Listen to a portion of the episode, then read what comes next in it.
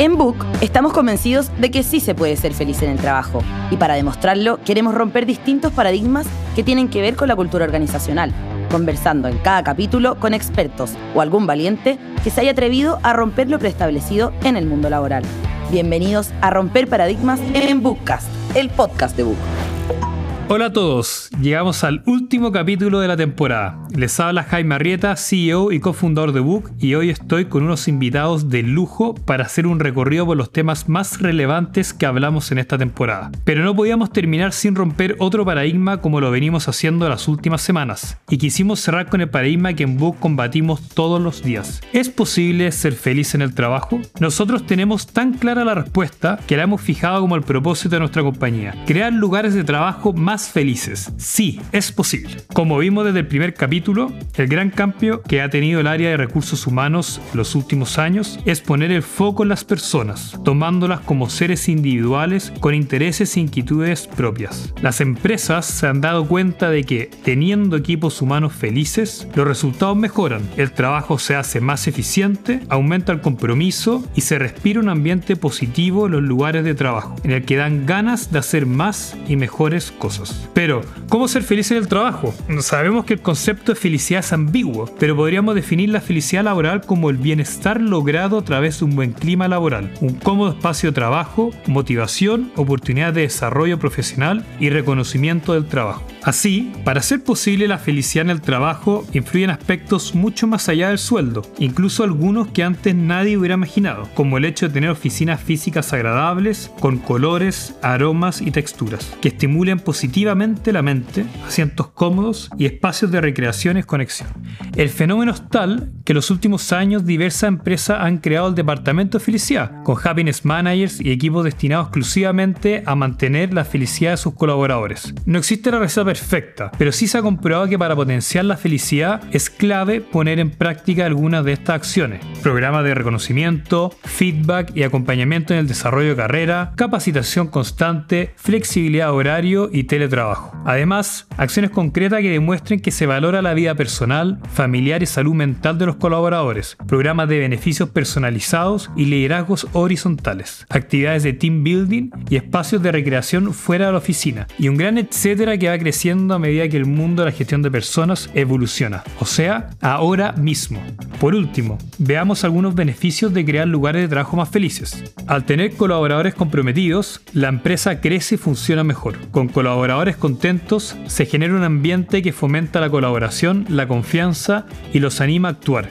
Un trabajador feliz desarrolla todo su talento, es más creativo, más resolutivo, se adapta mejor a los cambios y da mucho más de sí mismo.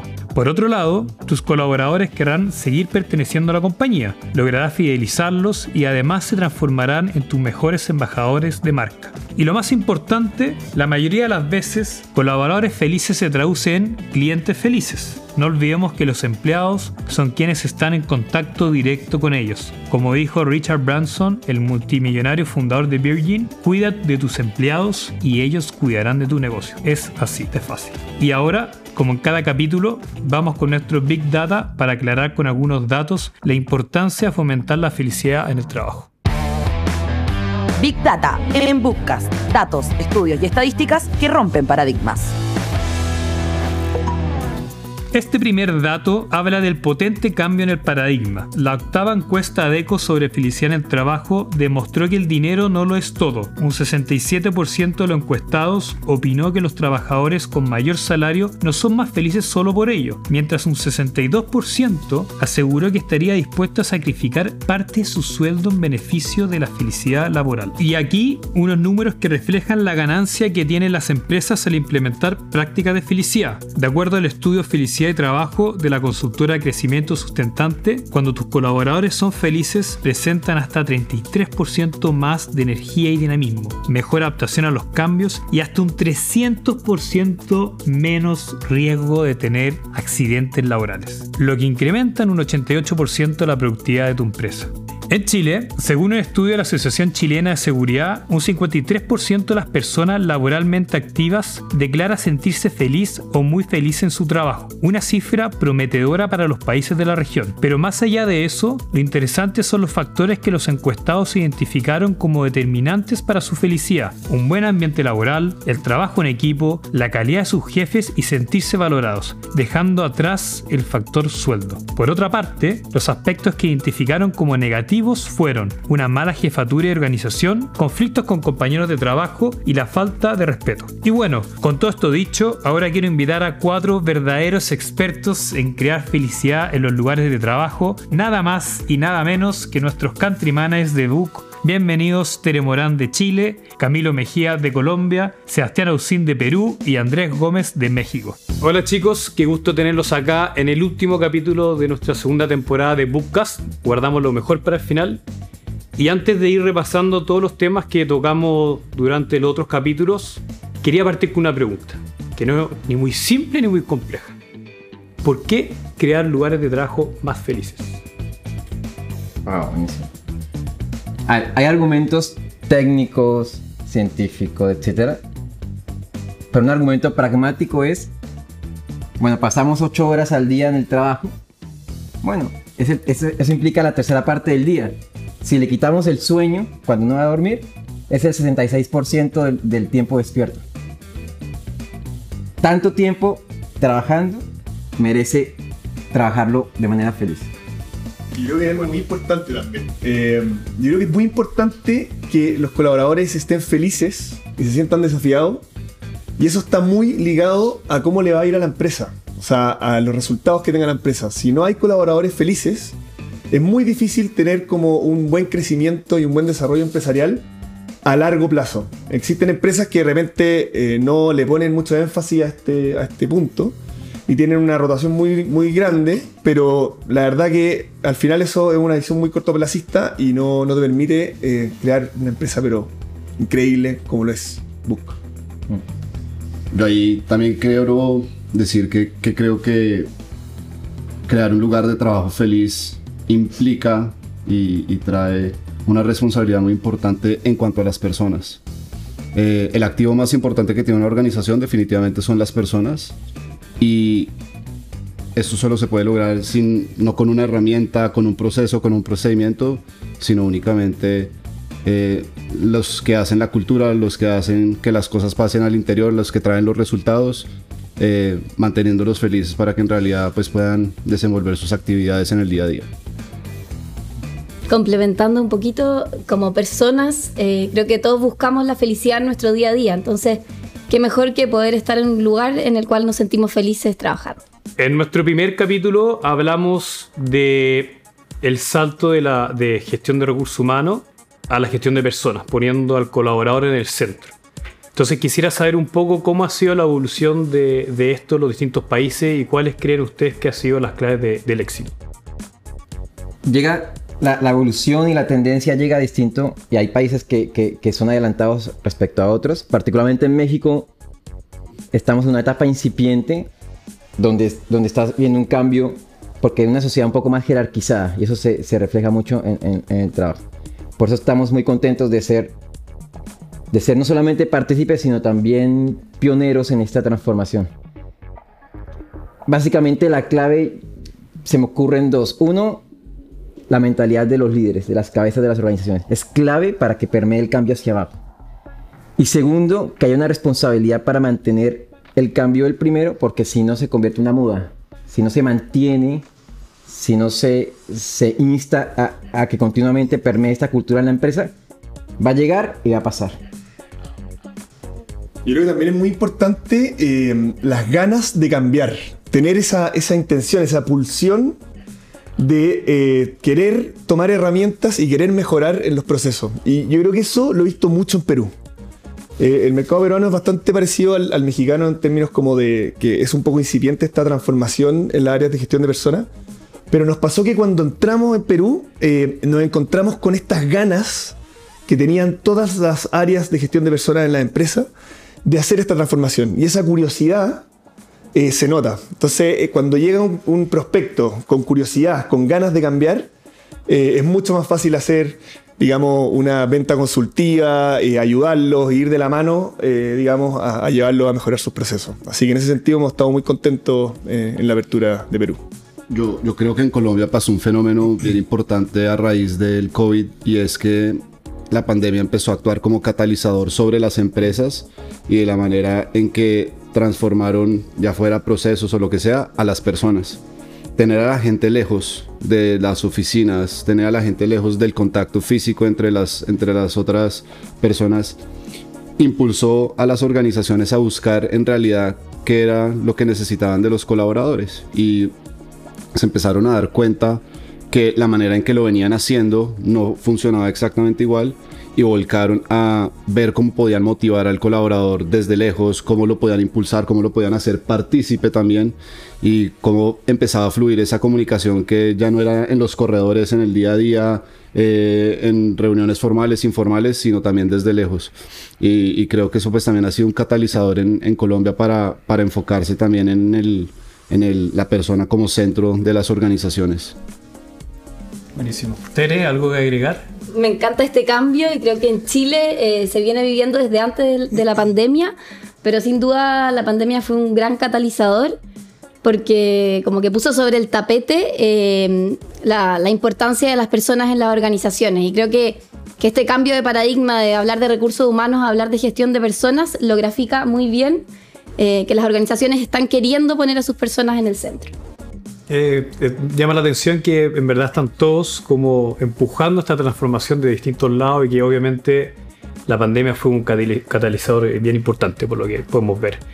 Eh, uno de los temas que tocamos durante la temporada fue la atracción, el desarrollo del talento, también la fidelización o retención, aunque a la gente no le gusta que hablemos de retención.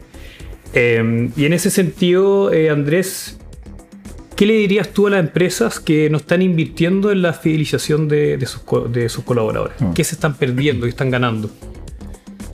Primero, ¿por qué no lo están haciendo? Hay que entender por qué no lo están haciendo. Y creo que se me ocurren dos causas o explicaciones. Uno tiene que ver con que quizá no tienen la capacidad. U otro quizá no está dentro de sus prioridades. Respecto del segundo y también del primero, primero invitaría a que midan el impacto de, de la rotación del talento. Se dice, hay estudios, que generalmente una persona que es muy buena en su, en su trabajo y se va, el impacto de, de esa fuga dura seis meses, medio año. Eso impacta tremendamente en, en, en, la organización. Entonces, primero, tomes el tiempo de medirlo. Segundo, y hagan labores preventivas también para, para bajar la rotación. Es muy importante la, invertir en la fidelización. Y ahora moviéndonos en otro foco, que es la atracción del talento. Eh, siempre hablamos del employee branding, que es como el, el, marketing del área persona hacia afuera, para atraer obviamente eh, colaboradores y mejor talento dentro de tu organización. En ese sentido, Seba, eh, ¿qué debemos considerar cuando salimos a vendernos como marca empleadora? Mira, yo creo que el punto clave de esta pregunta es eh, que el mejor vendedor de la marca empleadora son los propios colaboradores. Entonces, si tú has creado una cultura que internamente se vive intensamente y tiene los valores claros, cada touchpoint que tenga el exterior con tu organización va a sentir ese sello especial que tiene tu marca. Entonces, si tú tienes a todos los colaboradores en una misma línea felices, eso y va a irradiar hacia los demás ganas de entrar a tu organización. Es desborda. Y yo eso, por ejemplo, lo veo en Book Perú eh, muy plenamente. De hecho, nos estuviste visitando hace poco y creo que tú lo viviste. Y me siento muy orgulloso de eso. Así que mm, yo creo que lo estamos haciendo muy bien. Es muy importante mirarse para adentro y no tratar de fingir algo hacia el exterior, sino que ser. Y eso es muy importante. Yo, quisiera agregar una cosa súper rápida y volviendo al tema de la pandemia es muchas de las empresas cuando pasó esta crisis que pues que nos le tocaba hace mucho tiempo salió a ver cómo se han comportado las organizaciones en este momento. Y fueron los colaboradores quienes dijeron cómo había sido la experiencia y si se habían portado pues digamos bien, se habían cortado personal, eh, cómo los habían tratado. Y hoy en día en el proceso de, de entrar o escoger una compañía buscan mucho cómo fue ese momento para saber si es una empresa a las que les gustaría volver a, o entrar a trabajar, porque ahora son los colaboradores quienes escogen dónde quieren invertir su tiempo durante el día. Buenísimo. Siguiendo contigo, Camilo, yo, yo creo que también eh, parte de esa experiencia del colaborador viene dado por los jefes que uno tiene en, en el lugar de trabajo. Y en esta temporada hablamos mucho de la, de la jefatura, de la importancia que tienen ellos de romper ciertos paradigmas dentro de la, de la organización. Así que en tu experiencia, eh, si me puedes contar un poco cuál crees tú que son los puntos claves para ejercer ese liderazgo que nos motive, que nos, que nos inspire. ¿ah? Eh, y también, si me puedes contar ciertos errores que suelen cometer los líderes que, que podríamos ser más conscientes. Bien, yo creo que, que lo que busca un colaborador en un líder inspiracional básicamente es, eh, uno, obviamente tener confianza, poder hablar con, con su jefe y que ésta sea la persona que lo guíe en, sus temas claramente profesionales. Dos, el tema eh, de que lo empodere. Creo que el empoderamiento es muy importante, que lo deje hacer, que le permita construir, que le permita hacer las cosas a su manera. La persona empieza a tener unos resultados sorprendentes y al mismo tiempo pues empieza a sen- sentir esa, esa cercanía con su jefe. Y en un tercer lugar pondría el tema de, de, la comunicación. Sí, creo que a la gente le gusta poder comunicarse y comunicarse de manera asertiva. ¿Cuáles son esos errores principales que puede tener un jefe? Es considerar al empleado como un número. O pensar que, que el colaborador solo es un número y que es solo un resultado y que básicamente lo utilizo para, para conseguir el, el objetivo final, sin importar si es una persona, los problemas que tiene, etc. Respecto al líder de ustedes, ¿están contentos con...? ¿Cómo? ¿Ah? Tremendo líder. Tremendo Yo líder. creo que un reflejo es que hemos tenido que hacer mil tomas para hacer este podcast porque no hemos matado la risa, entonces eso quiere decir que... Un, un reto. Eh, claro, claro, claro. Ya, me siento halagado entonces. Oye, otro, otro tema que hablamos mucho durante la temporada es el famoso salario emocional, que es como parte de las compensaciones de, de la gente. Sabemos que, que es un tema que ha estado muy de moda últimamente. Y acá te quería hacer una pregunta a ti, Teresita, eh, ya que has estado constantemente en contacto con personas de- de- que se encargan de la gestión de personas. Eh, ¿Qué crees que debería sí o sí incluir un salario emocional para ser atra- atractivo? Voy a partir un poquito antes eh, la pregunta. Yo creo que por qué hoy día está tan en boga este tema es porque eh, un poco lo que decía Camilo, hoy día eh, son las personas las que buscan y escogen dónde trabajar y, y uno busca propósito en una empresa, busca motivación, inspiración. Y eso eh, te lo da obviamente el tener un, un- un salario, un sueldo justo de mercado, pero te lo dan muchas más cosas. Y ahí es donde viene este salario emocional eh, que se complementa, ¿cierto?, con encontrar un lugar en donde te puedas desarrollar profesionalmente, existan planes de carrera, en donde se reconozca tu trabajo en el día a día, eh, se te agradezca cuando, cuando haces algo bien, se te dé un buen feedback cuando tienes que mejorar algo. Eh, yo creo que eso es, es- es como un gran complemento, el tener reconocimiento, desarrollo de carrera, feedback, flexibilidad, el trabajar por objetivos y el conocer cuáles son tus objetivos. Muy importante. Sobre todo para la fideliza- fidelización de talento y atracción de talento, el tema salario emocional es, es muy importante. Eh, ya hemos tocado un poco el tema de, de la pandemia eh, y sabemos que si hubiéramos tenido quizás este, este podcast tres años atrás, estaríamos hablando de otros temas. Ah, todos estamos de acuerdo que eh, la pandemia ha llegado y ha cambiado muchas formas, eh, muchas cosas la forma de trabajar. Y en esa línea, eh, sea ¿Qué, ¿Cuáles crees tú que han sido las lecciones que nos, ha dejado la pandemia en cuanto a la gestión de personas? Bueno, a mí esta pregunta me, me toca eh, particularmente porque yo abrí el país eh, en pandemia eh, y se dio la particularidad de que yo no conocí a mi equipo hasta los primeros, creo que nueve meses. Fue un encuentro muy simpático, de hecho nos- ahí nos dimos cuenta quién era bajo, quién era alto, quién era, tenía tal característica, no, o sea, es muy simpático. Eh, entonces tuve que eh, ponerle un especial énfasis a ver cómo podía generar cultura en un mundo virtual.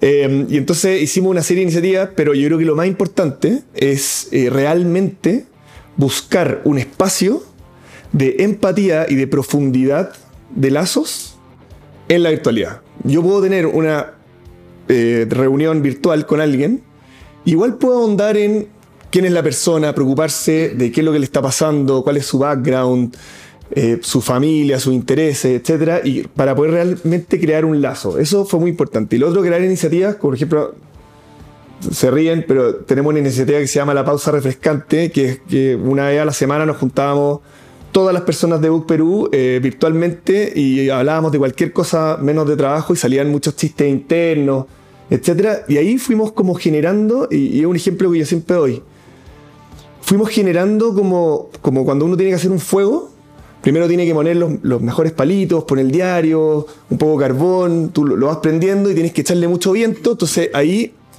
el, el líder tiene que estar muy presente, o sea, tiene que totalmente meter las, manos y los pies en el barro para ir creando una cultura organizacional que, él quiere, digamos, o sea, para, poder liderar hacia, hacia, eso, hacia ese fin.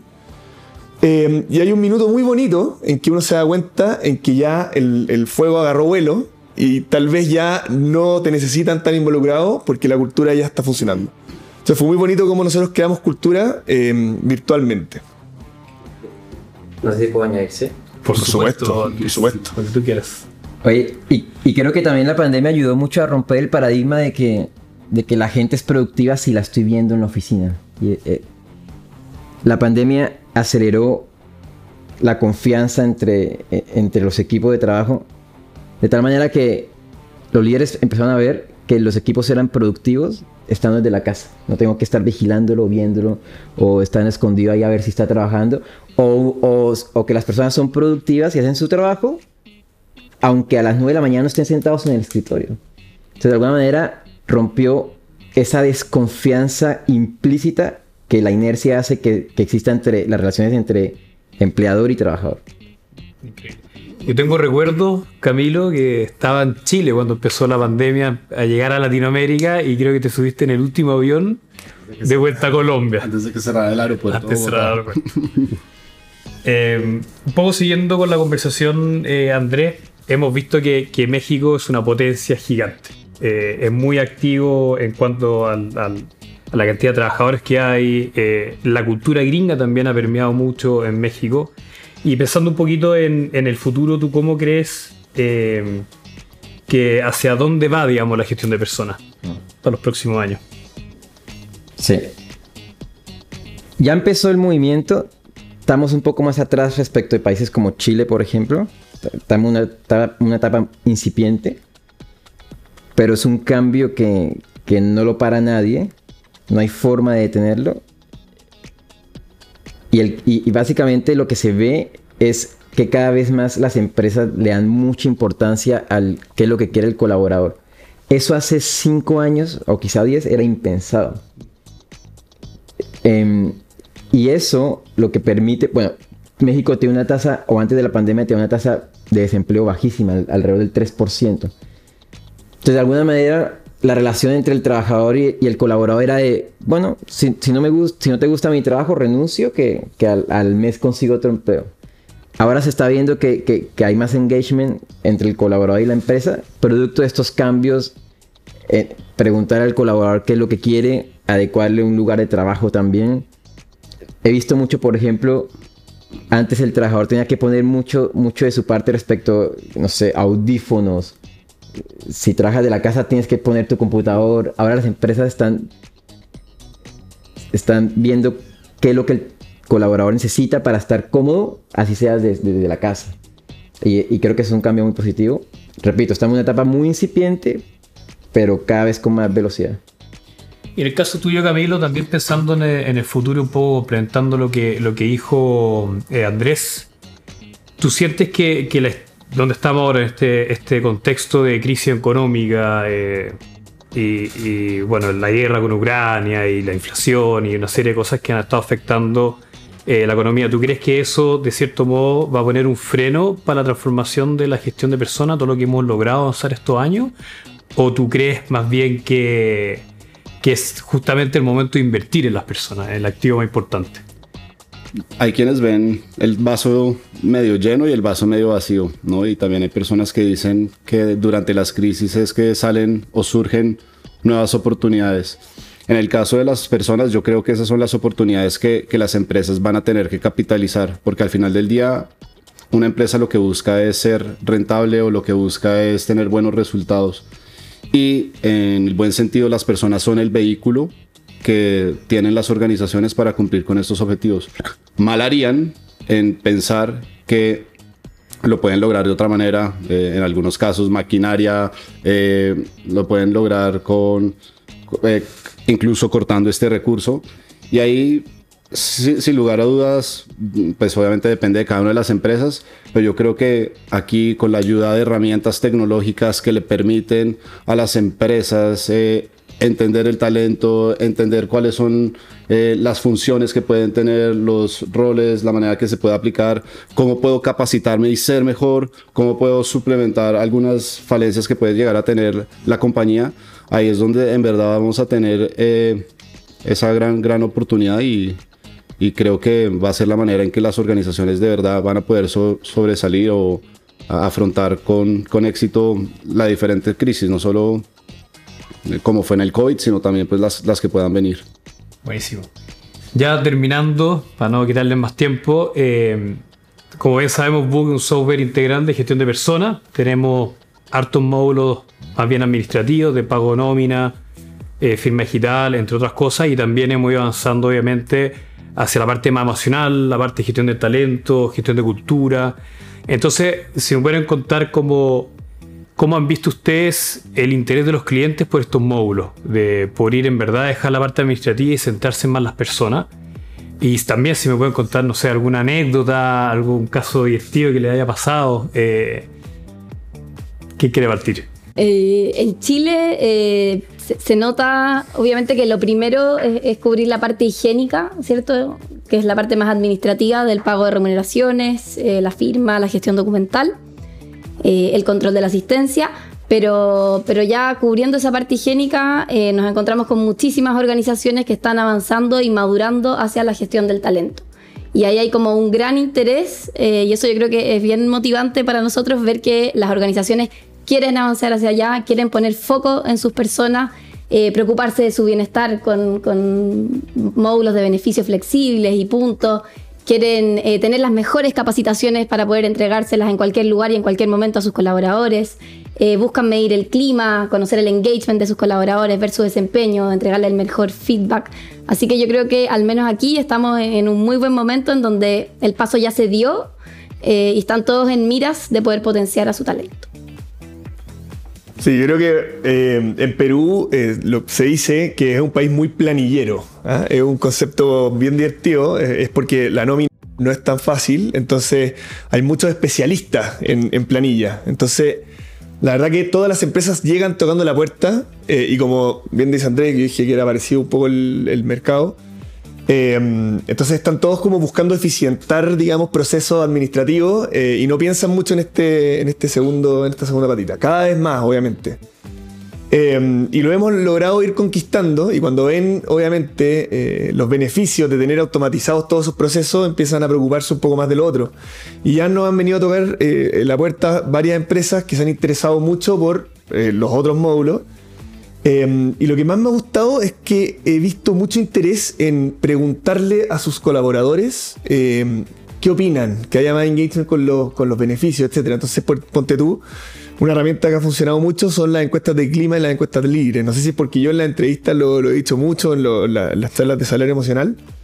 Em, entonces yo creo que este paradigma de, país planillero espero que vaya eh, mutando a país que se preocupa por los colaboradores y que le gusta el, digamos, el desarrollo organizacional.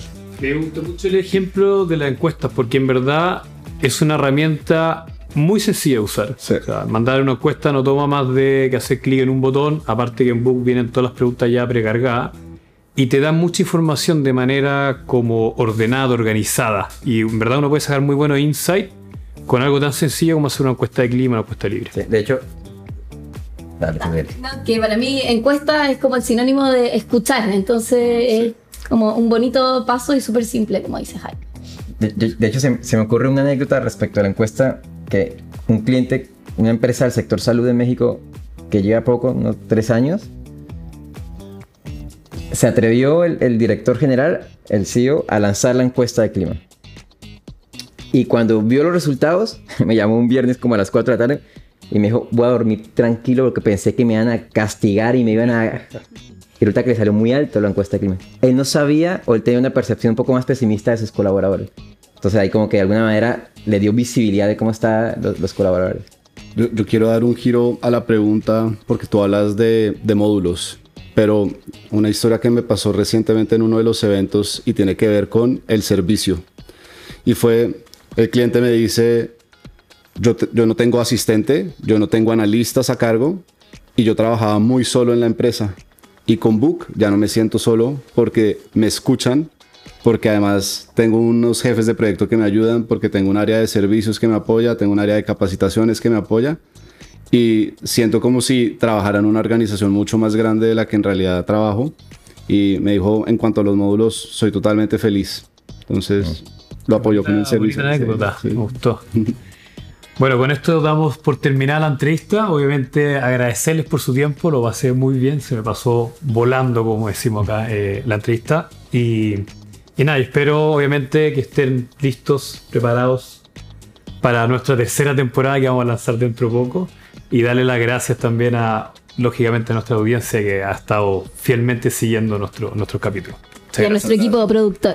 El equipo productor, sí. Muchas gracias por la Gracias. invitación. Muchas gracias. Y ahora nos despedimos contándoles que en Book no solo queremos ser el mejor aliado para crear lugares de trabajo más felices, sino que además medimos la felicidad en los lugares de trabajo, con el ranking Building Happiness by Book, que después de dos exitosas versiones en Chile, este 2023 también se realizará en Perú y en Colombia. Si quieren saber más cómo funciona, qué medimos, pueden entrar a buildinghappiness.org, es building-happiness.org, y hacerse parte de esta comunidad increíble en torno al bienestar organizacional. Quedan invitados para una nueva temporada de Bookcast que se viene pronto, así que atentos. Muchas gracias por seguirnos, escucharnos y unirse a nosotros en esta batalla para romper los paradigmas. Hasta la próxima.